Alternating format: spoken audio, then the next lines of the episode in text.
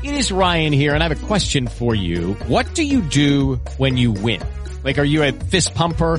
a woohooer, a hand clapper, a high fiver. I kind of like the high five, but if you want to hone in on those winning moves, check out Chumba Casino. At ChumbaCasino.com, choose from hundreds of social casino style games for your chance to redeem serious cash prizes. There are new game releases weekly, plus free daily bonuses. So don't wait. Start having the most fun ever at ChumbaCasino.com. No purchase necessary. BGW. Void were prohibited by law. See terms and conditions. 18 plus.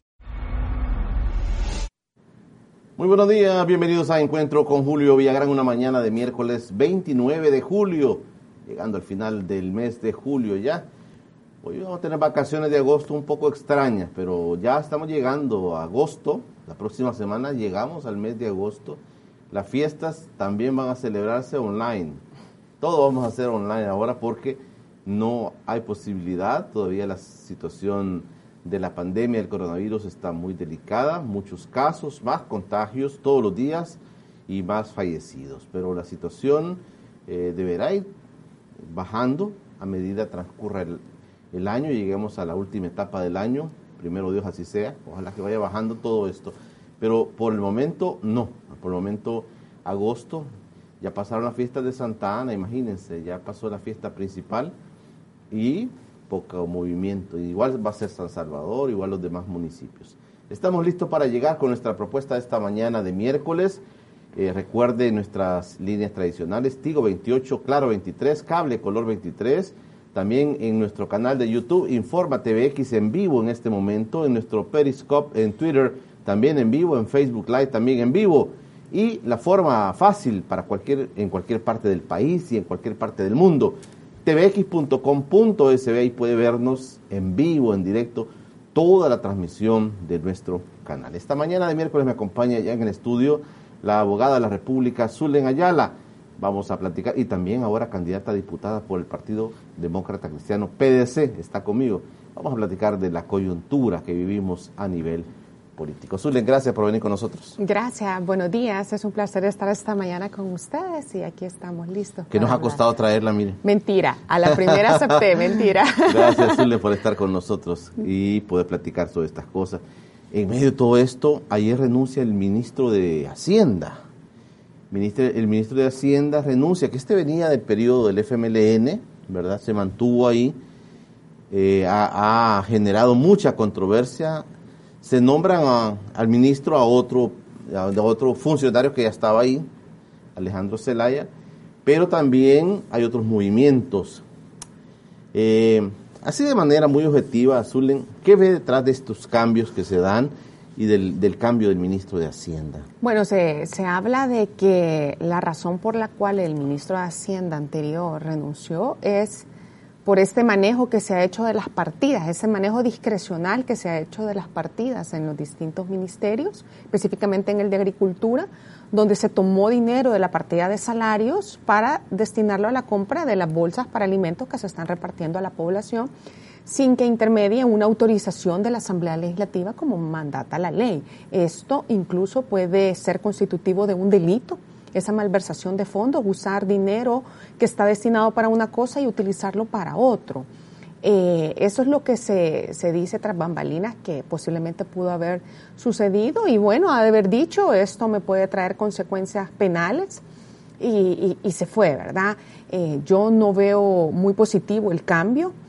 ¿Por qué? Porque si bien es cierto, Nelson Fuentes, que venía del gobierno del FMLN, como sea, tenía un perfil profesional, tenía las credenciales para ocupar el cargo y por lo menos durante el manejo de la pandemia él siempre se mantuvo bastante ecuánime en el sentido de decir también tenemos que preocuparnos por la parte económica, también tenemos que recordar que las finanzas del Estado se están viendo afectadas por lo de la paralización absoluta de las labores cuando el discurso oficial era otro, ¿verdad? Que era el encierro total, si, si fuera posible, indefinidamente.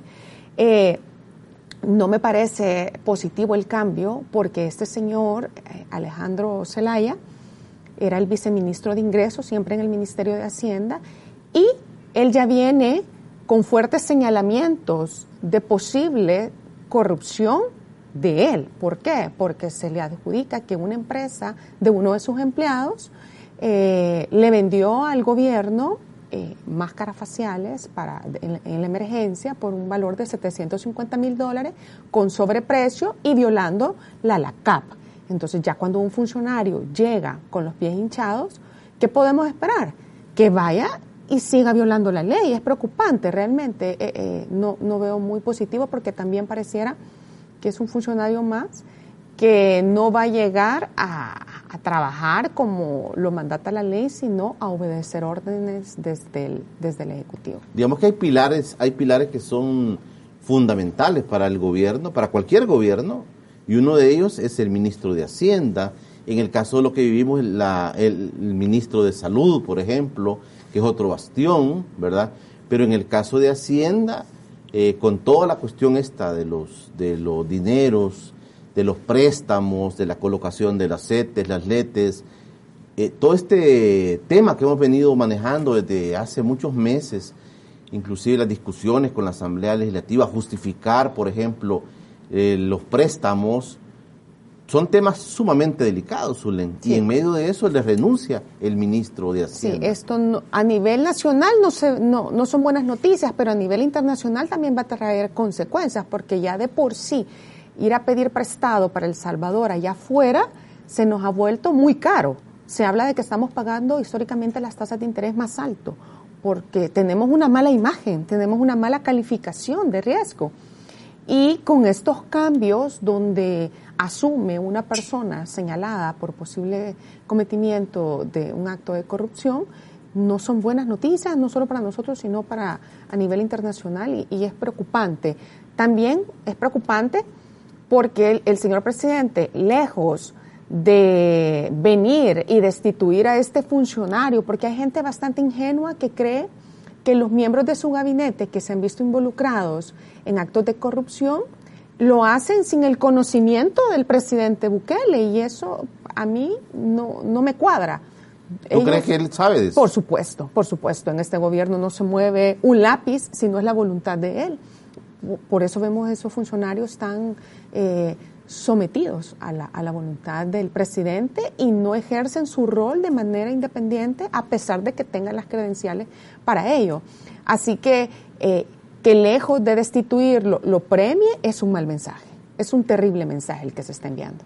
Perfecto. Eh, Zulen, ayer también eh, Carolina Recitos y el ministro de Salud dieron conferencia de prensa y Carolina vuelve a insistir en el tema de que el, gobierno no tiene las herramientas, que es un tema que han venido manejando durante meses, ¿verdad? Que le han quitado los instrumentos legales, que lo dejaron solo, que no tiene como para seguir eh, enfrentando la pandemia y que son responsables la Asamblea, la Corte Suprema, de, los, de las muertes que vengan, insiste el gobierno en el hecho de no tener un instrumento legal. Vimos la reacción de los señores diputados ayer mismo diciendo, mire, pero ahí está el decreto 661, uh -huh. que le daba las facultades todas al gobierno para poder enfrentar la situación, pero lo vetó. O sea, al final de cuentas no estamos eh, bajo ninguna ley que haya salido eh, vigente de, de, la Asamblea Legislativa, si no entiendo solamente por los temas del Código de Salud, pero eh, siguen, el gobierno insiste en que no se tienen las herramientas. parece ser una discusión que va a seguir por más tiempo más parece una discusión política que técnica, suele. Es que parece que, que, sí, que es únicamente política, porque de pedir 15 días de cuarentena absoluta, de un momento a otro pasamos a 21 días. Ahora ya no son 15, ahora se necesitan eh, paralizar todo el país durante tres semanas y sin conocer cuáles son los criterios técnicos que tienen para decir eso. Estuvimos encerrados durante casi tres meses, paralizado el país, y no pudieron contener eh, la propagación del virus. Lo que sí pudimos ver es que muchas empresas ligadas a funcionarios del actual gobierno fueron los que se encargaron de hacer las, la, las ventas de productos que se necesitaban en ese momento con sobreprecio, obviando procesos, violando la ley y se les adjudicaron.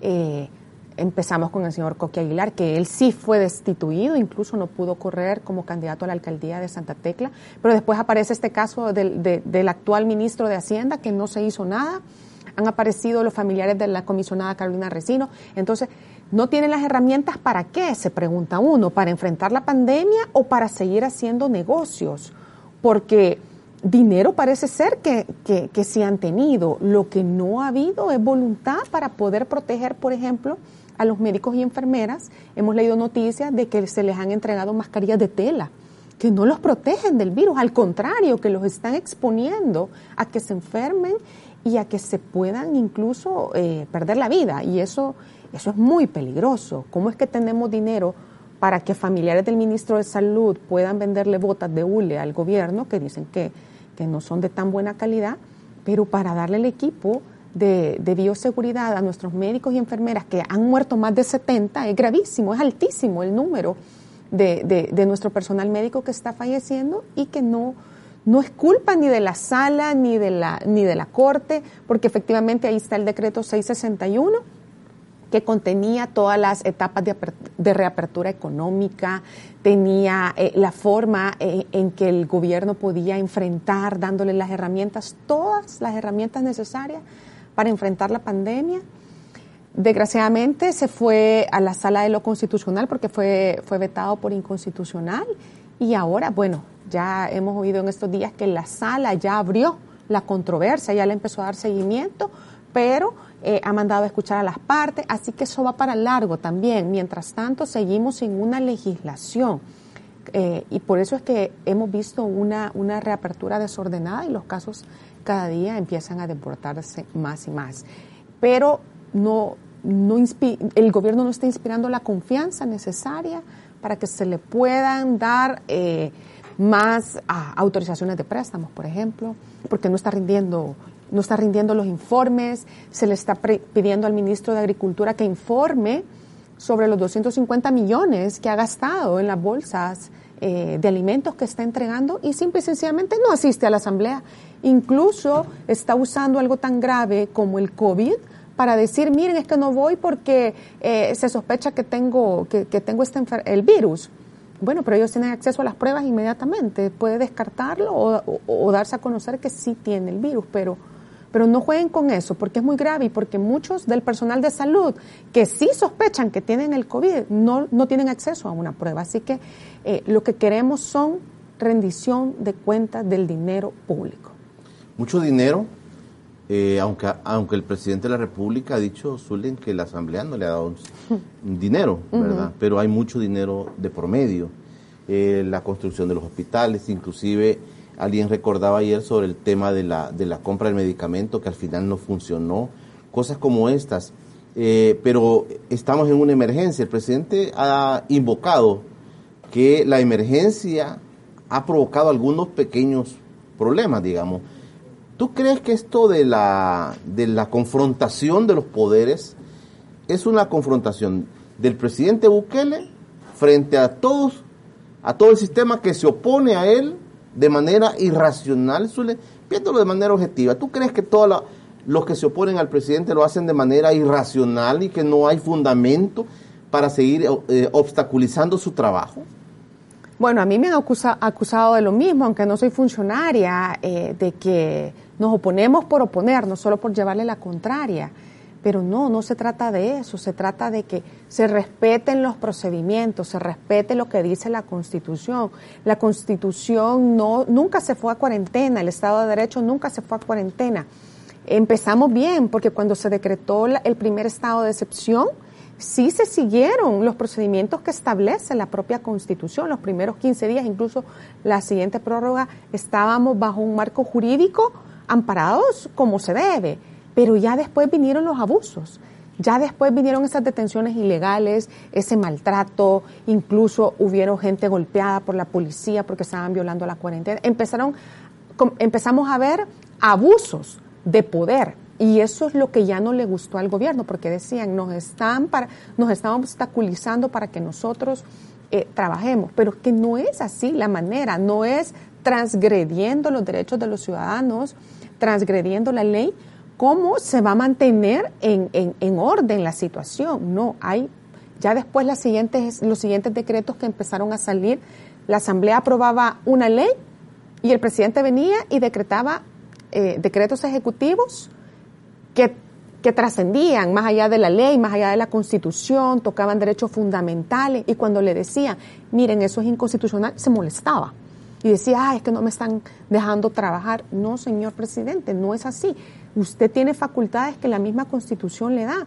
Simple y sencillamente le hemos pedido que usted actúe en base a ese marco jurídico. Actualmente, por ejemplo, él eh, insistió en emitir un decreto ejecutivo que, que, regula la, la, reapertura económica.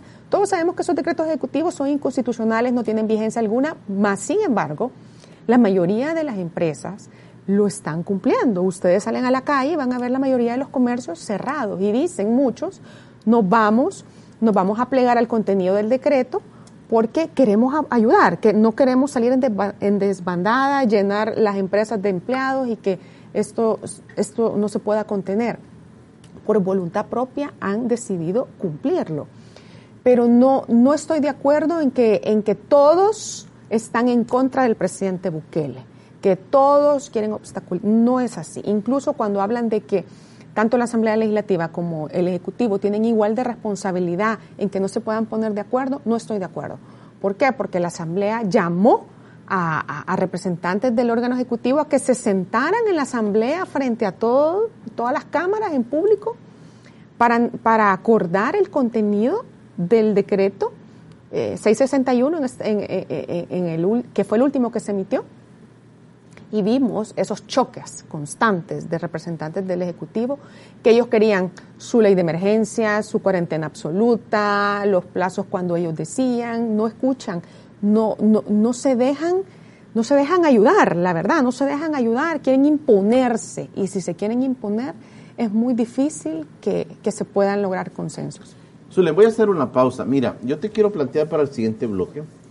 Hay una fuerte discusión del presidente con el órgano judicial y sobre todo con la sala constitucional. Han habido calificativos muy fuertes sobre el trabajo que desarrolla la sala constitucional. Yo te quiero preguntar, eh, ¿cómo has visto tú el desempeño de la sala constitucional en todo el medio de esta pandemia? Porque al final puede dar la impresión esa de que inclusive la misma Corte Suprema, que la misma sala constitucional confrontan al presidente, van en contra del presidente. el presidente recientemente llamó al fiscal general de la República como títere de estos sectores que se oponen a él, que también parece gravedad. Yo, yo le decía a muchos invitados que le puede decir a cualquier, digamos, tuitero, te puede decir a ti, no, le puede decir a varios, digamos, miren, ustedes están en contra, ustedes em, están desfavoreciéndome por esto por estas razones. Pero que se lo diga al, al, órgano judicial, que se lo diga a la sala constitucional, que se lo diga al fiscal general y que tenga calificativos tan fuertes parece como una situación muy grave dentro del Estado de Derecho. De eso te pregunto. Sí, es muy grave. La imagen que damos es muy mala. De eso te pregunto cuando regresemos, porque el presidente inclusive aparece, dicen, como los principales líderes mundiales según la encuesta Mitoski, ¿verdad? A pesar de todo, aparece siempre bien rankeado. De eso platico con Zulen Ayala, mi invitada esta mañana de miércoles. Ya regresamos. Estamos de regreso en encuentro con Julio Villarán. Gracias por todos aquellos que se están reportando en nuestras cuentas oficiales de TVX, gracias por sus comentarios, gracias a aquellos que también en el canal de YouTube están llevando la discusión sobre el programa de esta mañana. Zulen Ayala, mi invitada esta mañana, abogada de la República y también ahora candidata a diputada por el Partido Demócrata Cristiano, por San Salvador, ¿verdad? Por San Salvador, sí. Por San Salvador. Bueno, ya va a llegar el momento, vamos a hablar de las elecciones, pero ahorita vamos a hablar de la coyuntura. Te dejaba planteado un poco, Zulen, no es lo mismo que el presidente te diga a ti, que eres de los mismos de siempre y que hasta eres empleada de alguien, ¿verdad? Que se lo diga al órgano judicial, a la sala constitucional, a la fiscalía. Como país, esto es muy grave realmente. Sí, sí, la imagen de confrontación entre los órganos de Estado. Los órganos del Estado están para controlarse uno a otro que el trabajo de uno sea, sea fiscalizado por el otro y ahí donde encontramos el balance del poder. Es lo que la Constitución manda, eso, así debe de ser para que ningún funcionario pueda tener el poder total en sus manos y hacer y deshacer a diestra y siniestra. Vimos una primera confrontación cuando empiezan a declararle inconstitucionales la mayoría, casi todos sus decretos ejecutivos, por razones que están plasmadas en las sentencias y que todos los abogados estuvimos siempre de acuerdo, que esos decretos eran inconstitucionales. Pero después sale a la luz, por boca del mismo presidente, donde dijo que magistrados de la Sala de lo Constitucional se habían reunido en Capres con algunos diputados y que ahí habían acordado redactar una ley, etcétera, etcétera. Vienen los magistrados, emiten un comunicado, aceptan que hubo esa reunión, pero que en ningún momento eh, se, se- se- se discutió ese tipo de tema. Bueno, ellos sabrán qué fue lo que pasó ahí. Lo que sí es, eh, tiene que quedar claro, es que los jueces no le tienen que dar explicaciones personales a nadie. Los jueces hablan a través de sus sentencias. Ellos tienen que fundamentar sus sentencias, tienen que basarlas en la Constitución, que es su marco jurídico, y determinar si, un, si una actuación de un funcionario, si una ley, si un decreto es apegado o no al texto de la Constitución.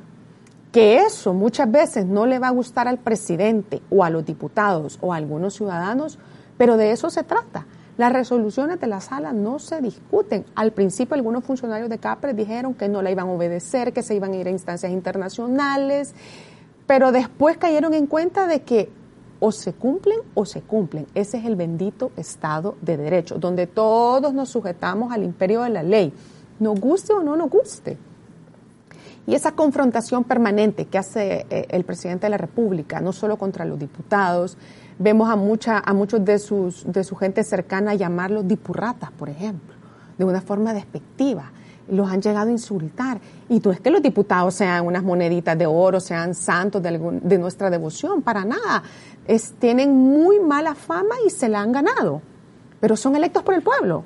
Y al igual que el presidente de la República, los 84 diputados que están sentados en la Asamblea, no guste o no, fueron electos por el voto popular. Eso también se llama democracia.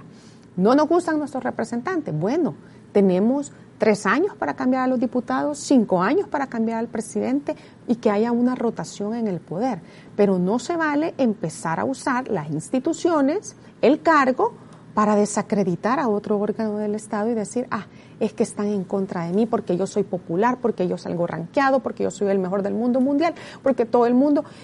No, aquí puede tener 100 de popularidad, pero eso no lo, no, no lo exonera para que se someta a lo que dice la Constitución y demás leyes de la República. Eso es un Estado de Derecho y es por el que mucho, eh, lo que mucho estamos pidiendo y velando que se respete. Mucha gente dice, hay que esperar eh, el 28 de febrero del 2021 para que esa corte cambie, para que ese fiscal cambie, para que el- los vientos sean más a favor del presidente de la República, Zulen. Sí, sí. Bueno, la, la Corte sí. Cinco magistrados de la Corte se renuevan cada tres años, pero no los magistrados de la Sala de lo Constitucional. Ellos fueron electos en- a finales del 2018 y fueron electos para nueve años. No es porque cambie la correlación de fuerzas en la, en la Asamblea Legislativa que se, va, se le va a dar vuelta a la sala de lo constitucional. Hay, hay una serie de candados, incluso en el pasado, en gobiernos anteriores, vimos tarimazos afuera de la corte que llevaban cerrajeros, que les levantaban las manos y terminaron declarados inconstitucionales. Entonces, eh, por supuesto que, que, el, que el gobierno quiere tener representación en la asamblea y, si es posible, tener la mayoría eh, calificada, que son 56 O votos. sea que él tendría la, la sala constitucional, digamos, siempre la En- misma que tiene exacto. ahorita. No en contra. Yo no podría No, la decir- misma que tiene ahorita. Sí, pero yo no podría decir que sería una sala en contra. Tiene que ser una sala como, como debe de ser. Una sala neutral, un árbitro. Un árbitro. Porque algunos neutral. están soñando que sea la sala que el presidente también, digamos, con sus diputados en la Asamblea logre, digamos, tener. Destituirlo. Bueno, otros No, no, digamos en el sentido de que en la elección de- decía, mire, cuando llegue nuevas ideas, por ejemplo, a la asamblea, van a elegir magistrados, van a elegir fiscales, y toda la gente, algunos de ellos decían, mire, los magistrados los va a cambiar el presidente para que le puedan acompañarlo a él en su trabajo. Esto no va a pasar porque tú dices tú, no, el tiempo no da para cambiar la sala No, la sala de lo constitucional. constitucional no. Y se rompería el equilibrio de poder si eso su- sucediera. Porque ya, ya lo dije antes, ese balance de poder está distribuido en los tres órganos de Estado. No necesitamos que el que controle el Ejecutivo controle a los diputados y controle a los magistrados, porque entonces oficialmente estaríamos bajo una dictadura. Y es de ahí de donde viene el salvador de las dictaduras militares que ocasionó una guerra, muertes, pobreza, desplazamiento, etcétera. Y contra eso es que los salvadoreños debemos de plantarnos y decir, momento, imperfecta esta democracia, como sea, pero queremos seguir avanzando hacia más democracia, no retroceder, no entregarle el poder a una sola persona, que no sea un solo partido político el que, el que tome la decisión. Se necesita siempre un balance, siempre, incluso la oposición es vital y necesaria en cualquier país, en cualquier estado, eso es saludable. Así que, eh, bueno, eh, ahorita que van a hacer estas elecciones, la gente ya tiene un panorama amplio de todas las opciones políticas, por ejemplo, que hay. Ya no solamente están nuevas ideas, Arena, el FMLN, los mismos de siempre, etcétera. Hay variedad de todo tipo. Hay partidos nuevos, hay, hay un partido que se identifica más con un lado, el otro con el otro, los, los de antes se están renovando, etcétera, etcétera. Entonces, lo mejor que el ciudadano puede hacer es distribuir el poder, porque entre más distribuido está el poder, se va a garantizar que nunca caigamos en una dictadura. ¿Qué te parece, Zulen, el tema de la popularidad del presidente Bukele? Digamos, eh, aparte de las encuestas, aparte de las encuestas, la popularidad del presidente sigue siendo real. Sí. Sigue siendo real. Eh, así, yo de manera puntual te pregunto, ¿qué te parece la popularidad del presidente? ¿Es que necesita él armar otro tipo de, de, de cosas que, digamos, sean como ficticias, que le puedan favorecer? Por ejemplo, lo de las encuestas de Mitoski, ¿verdad? La gente dice, mire, parece rankeado como uno de los cinco principales líderes de, de, del país, del mundo, Del ¿verdad? mundo. Del mundo. Sí.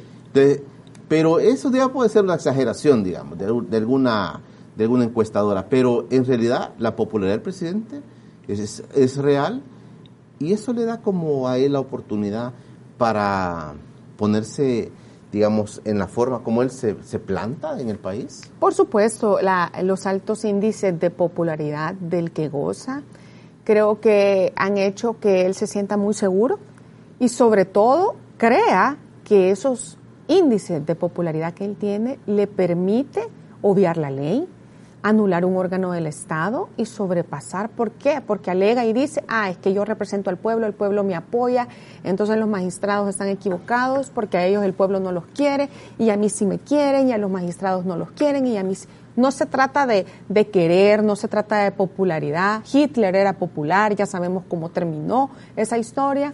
No se trata de popularidad, se trata de que se respeten los procesos y que se respete la ley. Yo en un inicio, cuando, cuando veía ese, ese, esa popularidad, pensé que la iba a usar positivamente, pensé que la iba a usar para reformar, por ejemplo, el Estado en el sentido de volverlo más pequeño, más, más austeridad. Incluso pensé que cuando empezó a despedir a diestra y siniestra era porque en realidad quería eh, volver eficiente la labor del Estado y hacerla más pequeña. Pero no, ahora resulta que hay más empleados públicos que antes.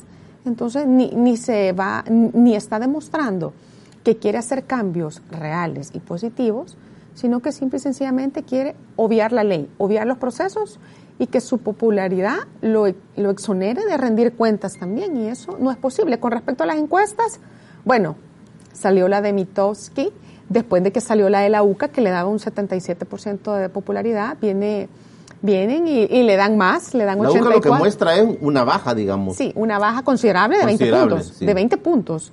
Eh, viene y sacan esta y a nivel mundial lo ponen encima de la canciller Angela Merkel, la de Alemania, que la señora pues es una científico, ella es brillante y ha manejado la pandemia y lo económico en su país de manera muy exitosa.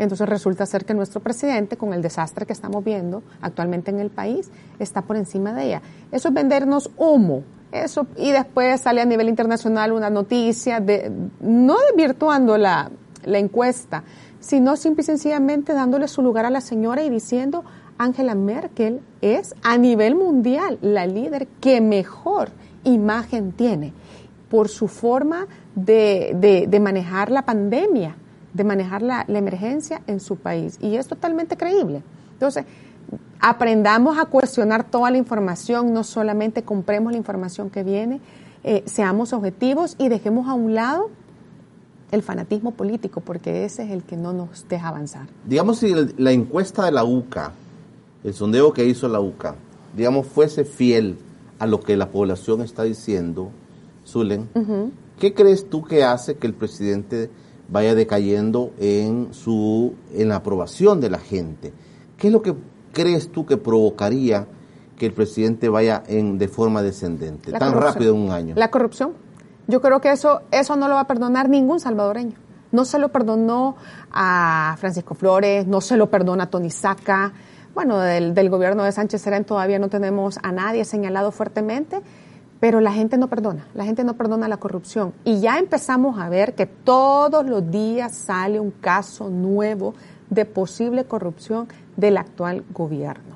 Y creo que ese va a ser el talón de Aquiles de este, de, de- de- de este gobierno tan popular y tan apoyado por la gente, porque estamos en una emergencia, los recursos son limitados, vemos las muertes que se están dando por falta de atención médica, vemos lo- los médicos y enfermeras que están muriendo precisamente porque no tienen apoyo y vemos funcionarios que contratan a sus familiares, les dan contratos con el Estado, hacen ventas millonarias y no pasa nada.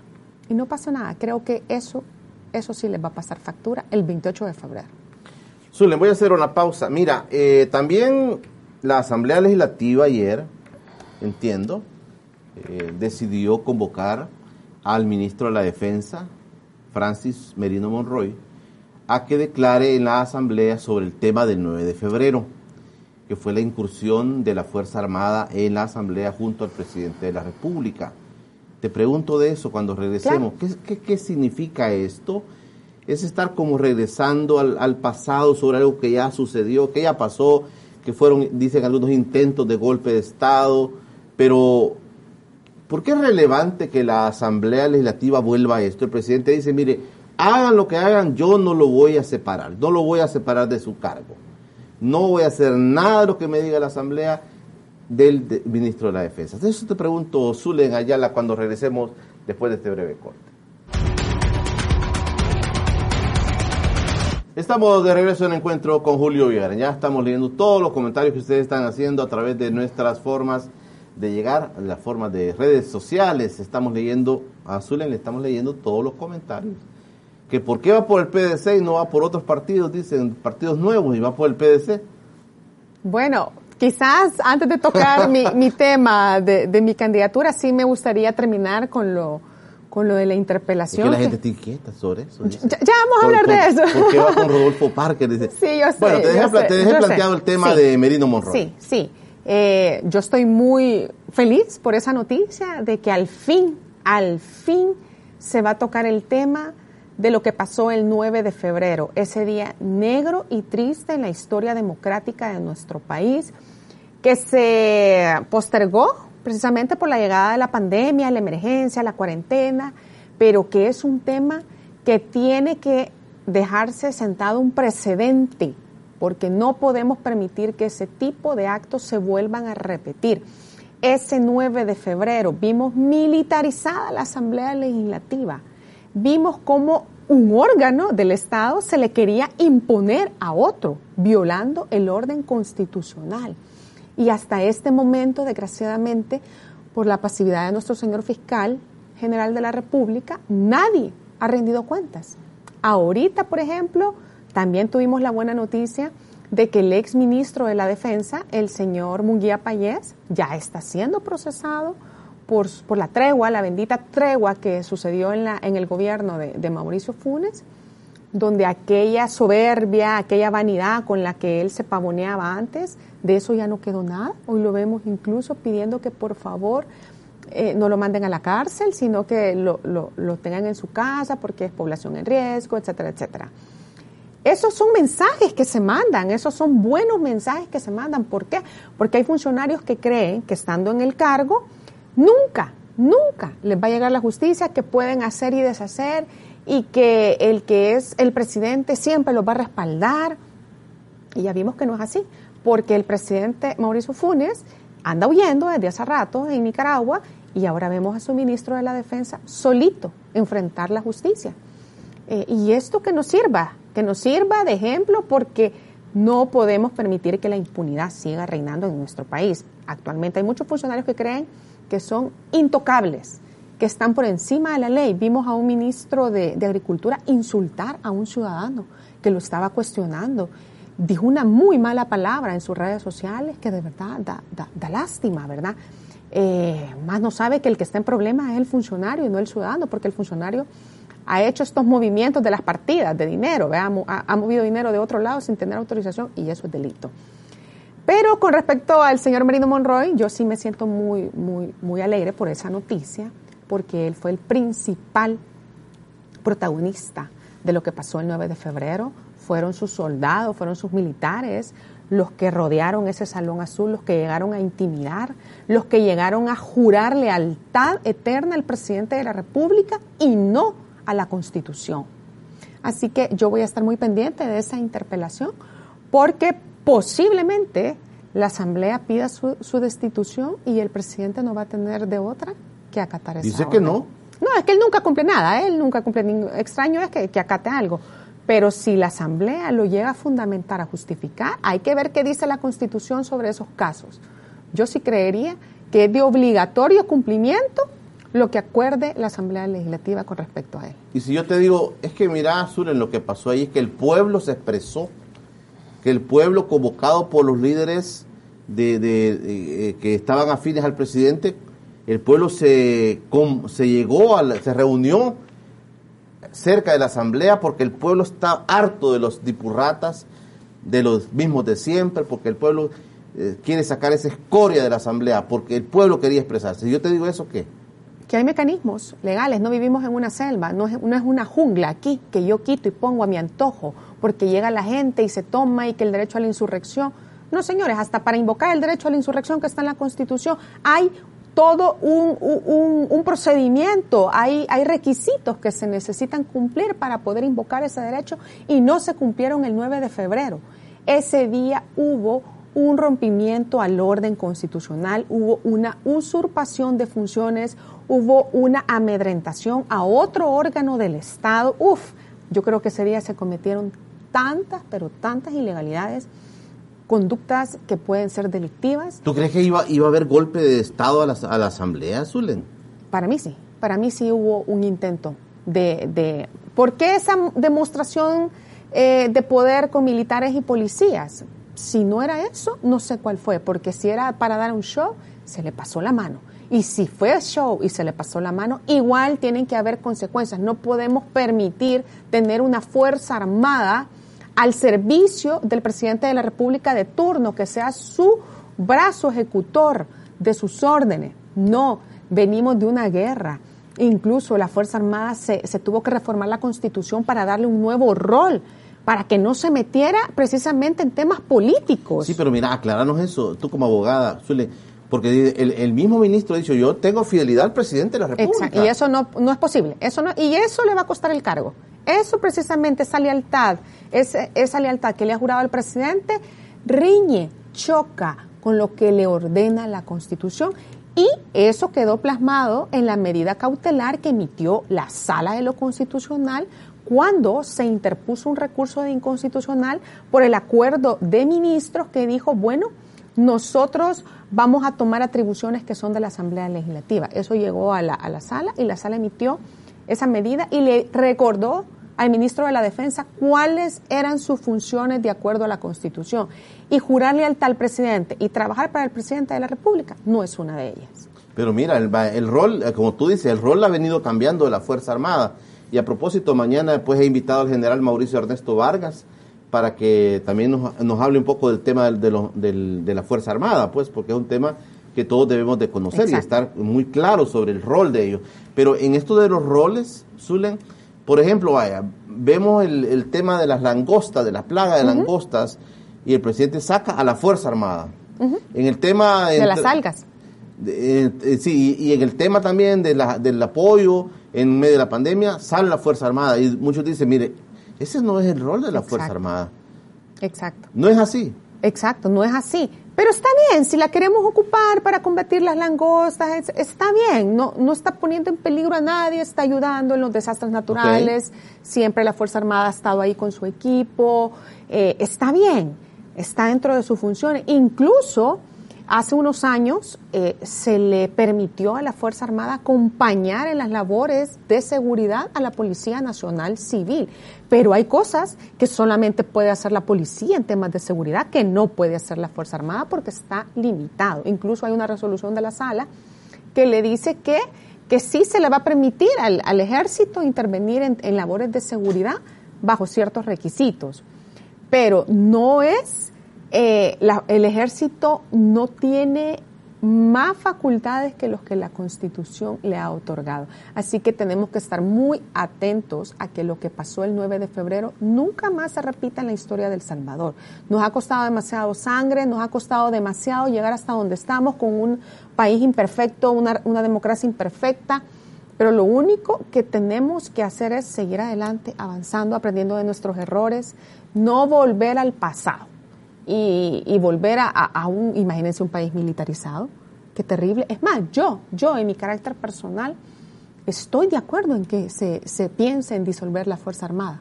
Eso me ha generado a mí cualquier tipo de críticas, pero realmente en este momento yo creo que el país necesita invertir más en la educación, como lo hace Costa Rica, que eh, en más armas, que en más eh, militares. Que no estamos en guerra, no estamos en guerra. Eh, necesitamos eh, fortalecer una policía para combatir la delincuencia, etcétera. Pero sí, yo sí estaría de acuerdo, y lo repito una vez más, yo sí estaría de acuerdo en que desaparezca la Fuerza Armada, y si no se puede, bueno, pero que se reduzca al mínimo, que no se convierta en un peligro para el Estado. Perfecto. Voy a hacer la última pausa, Zulen. No me contestaste, me vas a contestar. Estamos pendientes. Estamos pendientes. ¿Por qué va con el PDC y no va con otro? Dicen, con Vamos, con nuestro tiempo, hay otras opciones, pero Zulen va con el PDC. Hablemos un poquito del escenario que se nos viene. Estamos prácticamente metidos en la campaña política. Ya hubo elecciones internas en todos los partidos políticos, ya tomaron decisiones varios partidos. Ya optaron quiénes van a ser propuestos para cargos de funcionarios para alcaldes y diputados. Hablamos de eso un poquito con Zulen Ayala cuando regresemos después del corte. Zulen Ayala, mi invitada esta mañana en encuentro con Julio Villagrán, candidata a diputada por el PDC, Partido Demócrata Cristiano. ¿Por qué te fuiste ahí, dice la gente? Ahí Sí. yo nada más te traslado la pregunta. No, es una pregunta que me hacen todo el tiempo y es válido. ¿Por qué? Porque yo he sido muy crítica. Soy una, una persona que siempre ha, ha expresado lo que piensa. Eso ha incomodado a algunos. He recibido ¿La tienes en de contra del presidente tú, Zulen? No, yo no tengo, no tengo nada en contra de nadie. Yo ni siquiera lo conozco personalmente. Eso sí también quiero que quede claro. Yo no ataco a la persona, yo no critico a la persona. ¿O alguien te ha pero puesto sí a voy- criticarlo todos los días Yo sí dice? critico la función del presidente de la República, la función de los ministros, la función de sus. Eso sí, eso y llámese diputado o el funcionario.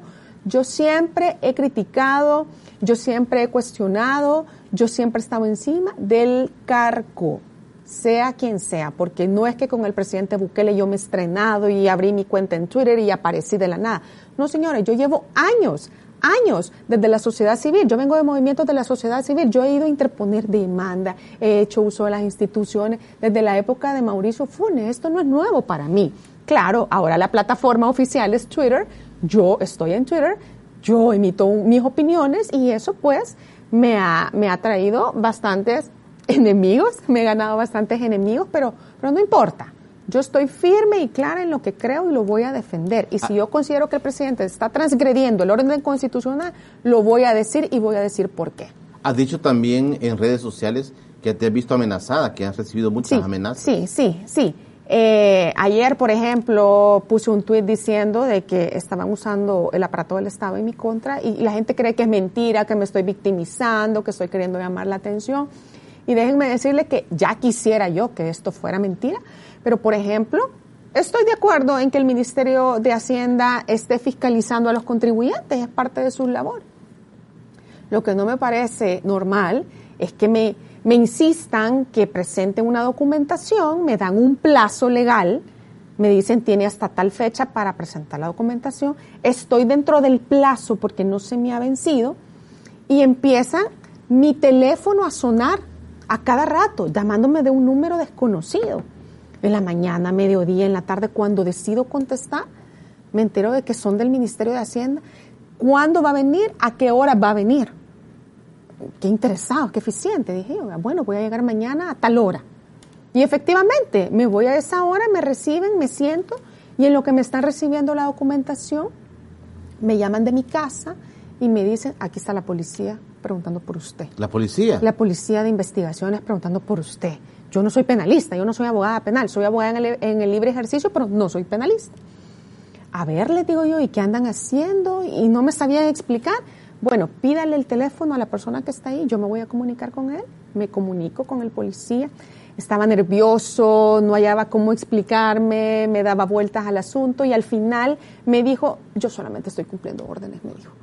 Yo eh, no me supo justificar su visita, me molestó mucho porque dos días antes de eso eh, se dio a conocer la noticia de que una periodista de un periódico la convocaron a una conferencia en Capres y en lo que ella sale se meten a su casa y le roban una laptop. Entonces yo como soy mal pensada, siempre voy a ser mal pensada, dije, qué casualidad que me estuvieron llamando, yo digo a qué hora llego y justo a la hora que yo llego llegan a mi casa. Quizás pensaban que no había nadie, no sé, no sé, no sé. Yo, como les repito, soy mal pensada.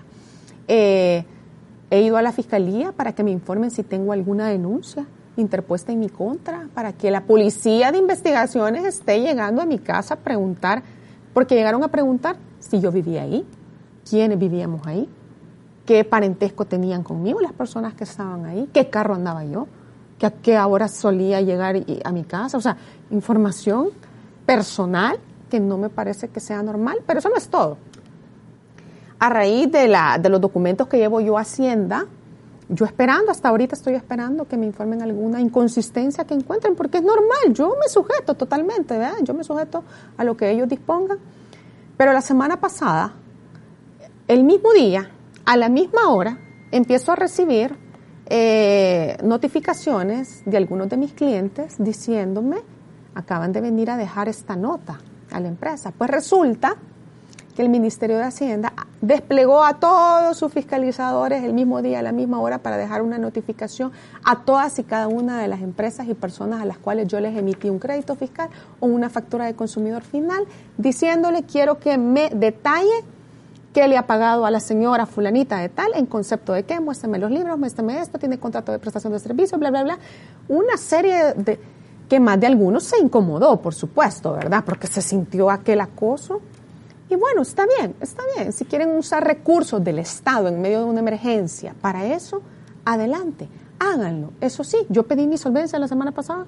Yo estoy solvente, señores. Si ustedes determinan que yo tengo alguna inconsistencia, perfecto, me la hacen saber, me la, me la señalan de acuerdo a la ley. Y, y yo voy a decir si estoy de acuerdo o no para ver si apelo o no apelo. La ley me da esos recursos. Pero lo que no se vale es el acoso, lo que no se vale es la amedrentación, lo que no se vale es que me quieran sacar de la contienda. Y yo sí les pido, por favor, que cuando determinen que yo no ando cometiendo ningún ilícito, que no ando lavando dinero, que no ando haciendo negocios sucios, que también me lo dejen por escrito. Porque yo, déjeme decirle, que tengo mis manos limpias, no van a encontrarme nada. Así que adelante, sigan con su, con su, con su acoso gubernamental. No sé si, si mi teléfono está intervenido, no sé. Se van a aburrir porque en realidad yo no tengo absolutamente nada que esconder. Mira, Zulen, tú estás eh, en la carrera ya para, para que te elijamos diputada de la Asamblea Legislativa, ¿verdad? Aquellos que te, te puedan favorecer con el voto. Pero eh, la Asamblea Legislativa no está muy bien calificada por la población. Aparte de que, digamos, haya confrontaciones con el presidente, apartando ese tema, la Asamblea Legislativa es de las peores calificadas. Y con justa razón. La verdad eso es que te, se, eso se te quería preguntar. ¿Qué para ti es justa razón? Bueno, hemos visto cómo se han aprobado leyes que no fueron consultadas con los afectados. Hemos visto cómo se han favorecido. Y le voy a poner un ejemplo de, tantísimos. Se trató de aprobar hace unos años una ley de probidad pero no una ley de probidad para que combatamos la corrupción, para que se puedan transparentar todavía aún más lo que hace un funcionario, la, la finanza de un funcionario público. No, se, quería, se emitió una ley de probidad para proteger a los corruptos, que al final fue declarada inconstitucional. Y así vemos una serie de, leyes que se han querido emitir para favorecer a unos en contra de, de otros. Entonces, se han ganado, se hablan de los maletinazos, se hablan de que un día los diputados salen jurando que no van a aprobar una ley y de repente en la noche están levantando la mano. Entonces uno dice, ¿qué pasó en el trayecto? Que llegó el señor del maletín, etcétera, etcétera. Tiene muy ganada su mala fama, pero mal haríamos los ciudadanos que nos quejamos, me incluyo, que hemos sido tan críticos, dejar que esa situación se repita. Porque si, si vienen ciudadanos que manifiestan abiertamente que quieren llegar a la Asamblea para modificar la Constitución, para que el presidente se pueda reelegir indefinidamente, o que llegue otro y diga, no, lo que queremos es una nueva Constitución porque la que tenemos no sirve. Entonces, también es una alerta para los que sí creemos en el Estado de Derecho en decir, no, no es ese tipo de funcionarios que yo quiero ver sentado en la Asamblea Legislativa. Quiero personas capacitadas, que tengan empatía, que piensen en la población y que estén dispuestos a defender principios y valores. Creo que El Salvador ha llegado el momento en que tengamos ese tipo de funcionarios. Eh, yo quisiera ser parte de eso y aquí creo que ya podemos empezar a tocar el tema de por qué eh, estoy en política, por qué elegí esa bandera, eh, precisamente por la mala fama de los partidos políticos, especialmente de los tradicionales, es que uno cuando ya decide dar este paso se pone a pensar, ¿y ahora con quién corro, verdad? Este con este no me identifico, este está tan señalado de corrupción que yo no quiero ser parte de eso, este nuevo posiblemente sí, este otro nuevo no, porque creen cosas que yo no creo. Fue, de verdad, fue una, una decisión complicada. Déjenme decirles que el PS no fue mi primera opción. Yo busqué participar con uno de los más jóvenes, me reservo el nombre, eh, pero no se pudo. Llegó, llegó, en el camino en que no nos podíamos poner de acuerdo en cosas básicas. Entonces yo dije, quizás no es este lugar, y, y me salí. Pensé en una candidatura no partidaria, por supuesto, pero estoy casi segura de que en esta elección se pusieron tantas trabas para esas candidaturas que si alguno lo logra completar las firmas, los libros, etcétera, va a ser una tarea titánica. Yo no creería incluso que el actual diputado no partidario se logre reelegir, porque de verdad son demasiados obstáculos. Les piden, por ejemplo, para San Salvador 12 mil firmas, pero hay que tener un, unas 2 mil extra por si acaso, y solo les dan tres meses para que las consigan. Estamos en una pandemia, la gente está encerrada, no se puede convocar a un centro comercial a la gente. Es complicado. Mira, y yo hice esos análisis. ¿Qué crees tú que sería ideal, apartando tu candidatura uh -huh. a diputada, tu, tu aspiración, apartando eso, ¿qué crees que sería ideal tener para el 2021 dentro de la Asamblea Legislativa? ¿Qué es ideal? Para algunos es ideal que Nuevas Ideas cope, digamos, eh, la Asamblea. Para unos es ideal. Para otros puede ser otra cosa. Pero pa, te pregunto a ti directamente, ¿qué crees que es ideal? Viéndolo uh -huh. como una ciudadana, viéndolo como una salvadoreña, ¿qué crees que es ideal tener en la Asamblea Legislativa? Una variedad de ideologías una variedad de representatividad de los ciudadanos, porque aquí tú y yo podemos pensar distinto. Y creo que cada uno de nosotros se va a identificar con un partido político o con un candidato.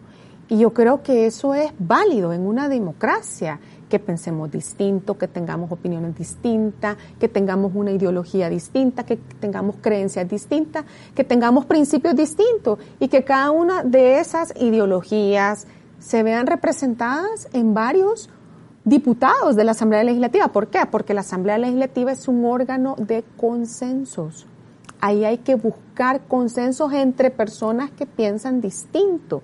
Pero si todos piensan igual, creyendo que con eso van a facilitar el trabajo del presidente para que pueda manejar el país, se equivocan.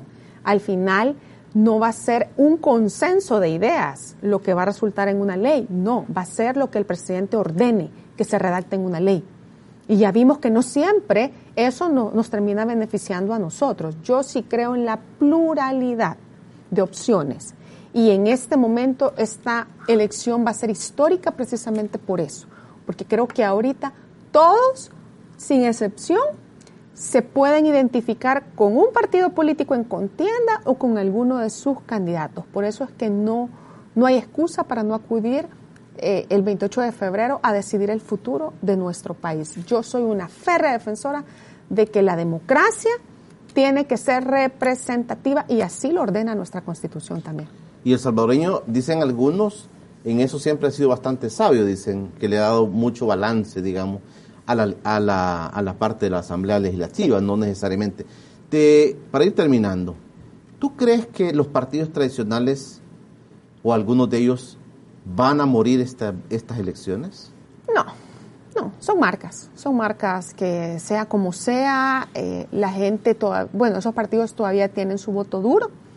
No es tan fácil que desaparezca un partido político que ha gobernado el país por años, que tienen eh, trayectoria. El Salvador se había caracterizado por ser un país bipartidista donde tenía dos grandes partidos siempre en contienda, uno siendo el opuesto del otro, pero los dos son históricos, los dos vienen incluso de principios de la guerra y se han mantenido a lo largo del tiempo. Son marcas, son marcas que, que la gente todavía va a ir a votar por ellas, no van a desaparecer. Lo que sí va a ocurrir es que pierdan, pierdan votantes y estos votantes se van a ir a otras opciones políticas y eso es la democracia. Si este le di mi confianza y me falló, bueno, yo soy dueño de mi voto y este voto se lo voy a ir a entregar a otro y le voy a dar la oportunidad a este. Si este me falla dentro de tres años, lo voy a agarrar mi voto y se lo voy a...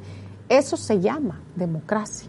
Eso se llama. Y así es como empezamos a sanear el estado de funcionarios que no están trabajando en beneficio del país. Zulen, gracias por ir con nosotros. No, gracias a ustedes por la invitación. Qué rápido pasó el tiempo. Y es muy cierto, fíjate, la primera que te llamamos. Así es, aquí estoy. Gracias, Zulen Ayala, nuestra invitada este miércoles 29 de julio. Es abogada y hoy va de candidata a diputada por el partido. Vamos a tener chance de hablar sí. sobre la campaña, vamos a tener chance de hablar sobre las propuestas de Zulen, que nos va a proponer a los salvadoreños para lograr un escaño en la Asamblea Legislativa. Ahora tiempo de eso, pero gracias Exacto. por estar con nosotros un placer. este día miércoles. Un feliz día a todos. Ha sido la propuesta en esta mañana de miércoles. Para mañana he invitado al general Mauricio Ernesto Vargas, un buen amigo mío. Lo he invitado para que venga y platiquemos de la Fuerza Armada. Quiero que platiquemos de los roles de la Fuerza Armada y también la posición de la Asamblea Legislativa, ¿verdad? Vamos a ver si acepta Mauricio, ya me dijo que sí pero a veces cambian algunas cosas. Pero ese es el invitado para mañana jueves. Por hoy, pasen todos un feliz día.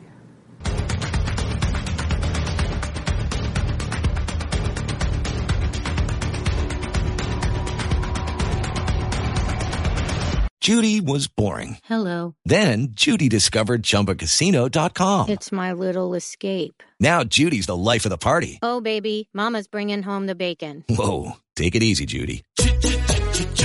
The Chumba life is for everybody. So go to ChumbaCasino.com and play over 100 casino style games. Join today and play for free for your chance to redeem some serious prizes. ChumbaCasino.com.